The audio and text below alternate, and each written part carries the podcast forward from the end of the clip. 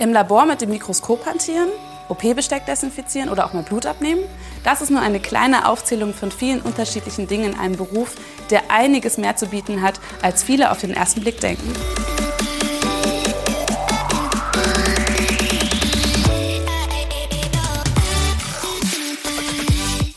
Die Rede ist von der medizinischen Fachangestellten.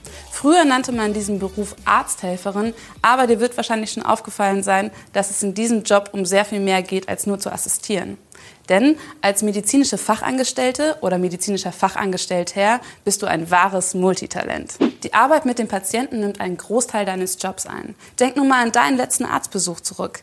Wer empfängt dich dort? Wer macht die ganzen Termine? Und führt auch einen Großteil der Voruntersuchungen durch? Und wenn man der Kreislaufstab macht, wer ist dann da? Genau, die medizinische Fachangestellte. Es passiert aber auch jede Menge hinter den Kulissen. Du pflegst Patientenakten, schreibst Arztbriefe, stellst Rechnungen aus und bist auch mal auf einem Kongress unterwegs. Damit aber in der Praxis alles steril und sauber ist, gehört zu deinen Aufgaben auch die Pflege und Reinigung von Stethoskop, Pulsmesser und Co. Die Ausbildung zum medizinischen Fachangestellten ist dual aufgebaut und dauert drei Jahre.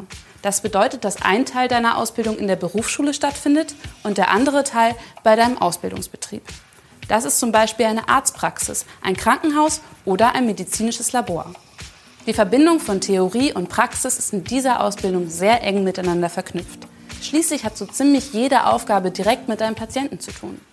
In der Praxis lernst du am Anfang die Basis der Patientenbetreuung und Beratung kennen. Du weißt also bald, welche Krankheiten bei welchen Symptomen auftreten und auch, was dagegen zu tun ist. Weil Teamarbeit in diesem Beruf wirklich das Allerwichtigste ist, tauschst du dich immer ganz eng mit deinem Ausbilder aus. Das wird sich auch später im Arbeitsalltag im Ärzteteam natürlich nicht ändern. Lernst du in der Berufsschule zunächst noch spielerisch den Umgang mit Patienten in Gruppenarbeit, wird auch dieses Wissen im Ausbildungsbetrieb bald live umgesetzt.